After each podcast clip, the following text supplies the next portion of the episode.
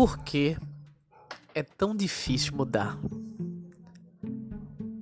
Existem várias respostas para essa pergunta. A resposta longa é que comportamentos e crenças são sistemas complexos, multideterminados, com influência de inúmeras variáveis. E a resposta mais curta é que somos projetados para economizar energia, tanto física quanto mental. Vou me deter aqui na resposta curta pela brevidade do podcast. Mesmo tendo somente dois o cérebro ele tem quase 25% da nossa energia. E já era de se esperar que um sistema tão complexo que contém mais ligações do que átomos na nossa galáxia, encontre formas de simplificar seu funcionamento.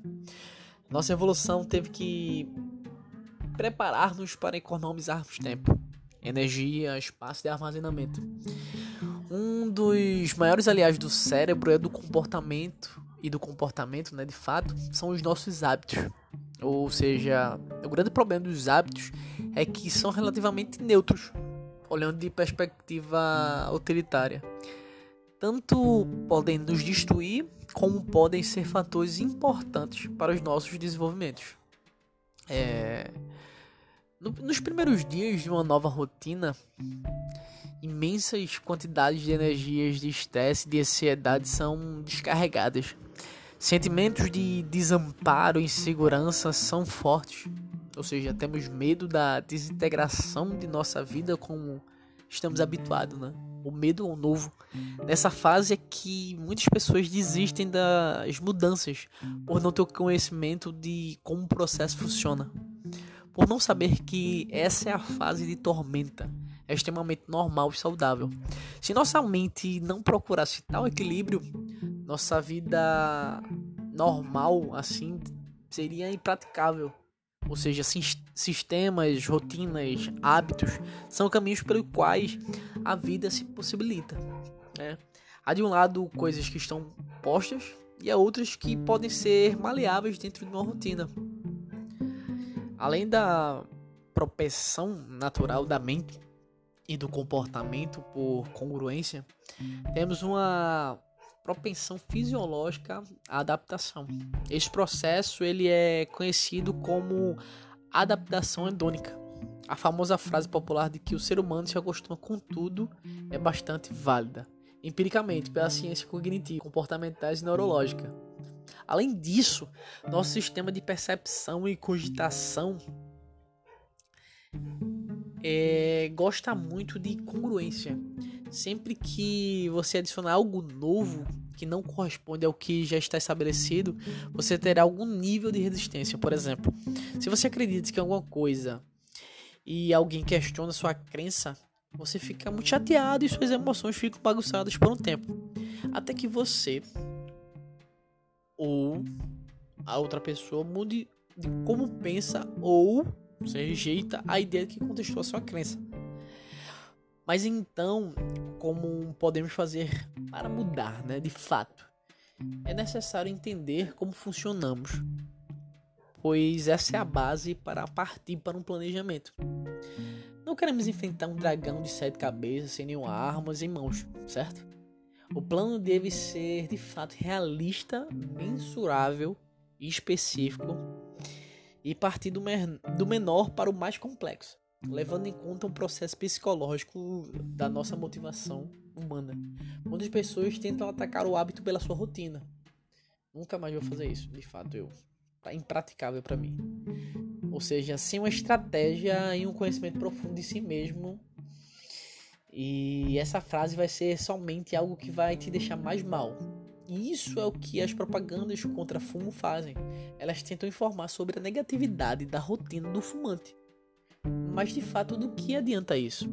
Pesquisas mostram que, na verdade, quando o sujeito vê um, uma propaganda assim, que acontece realmente é que a vontade de fumar aumenta em vez de diminuir.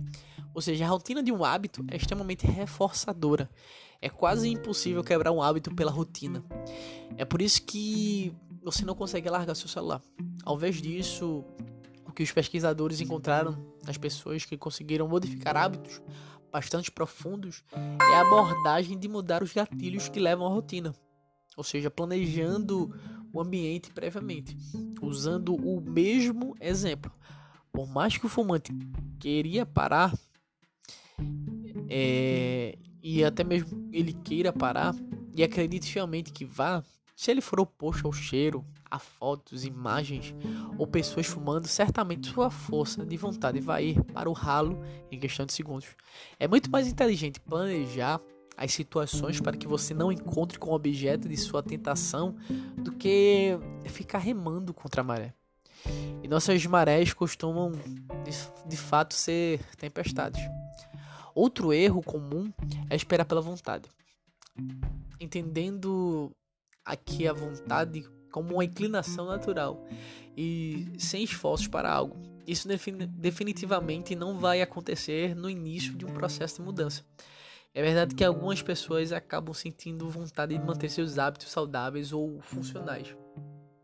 Mas isso acaba acontecendo depois de muito tempo. Quando o hábito novo já está mais forte do que o hábito antigo que vai ser substituído. Esperar pela vontade é uma baita, um baita tiro no pé. Provavelmente depois que a nossa rotina vai se intitulando. A vontade também vai aparecendo, mas é preciso uma postura firme e comprometimento para poder chegar até esse nível. Uma certa dose de força de caráter e não força de vontade é necessária. E o que quero dizer com essa força de caráter nesse caso é que a pessoa ela tem que firmar um compromisso e vai mesmo extremamente sem vontade. A grande questão é saber que a jornada de mudar alguma coisa importante não é fácil. Como muita gente prega, né? Ah, é muito fácil mudar, entre outras coisas. É um processo difícil, demorado e complexo. Leva tempo, exige esforço autoconhecimento, estratégia. Mas a boa notícia é que isso é assim para todos. No entanto, temos aí grandes obras feitas e trabalhos todos por pessoas, humanos como nós, com as mesmas, com as mesmas limitações, com as mesmas forças gravitacionais pulsando para a lama, mas que nem por isso deixaram o que precisava ser feito por conta das dificuldades implicadas. Existem outras varia... variações né, importantes que não podem ser desenroladas em um texto, texto grande ou um podcast grande.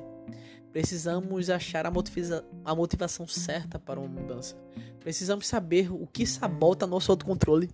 Precisamos ter em mente nosso temperamento, nosso ambiente social, nossos recursos. E o principal, desconfiar de respostas fáceis para problemas complexos já é um bom começo.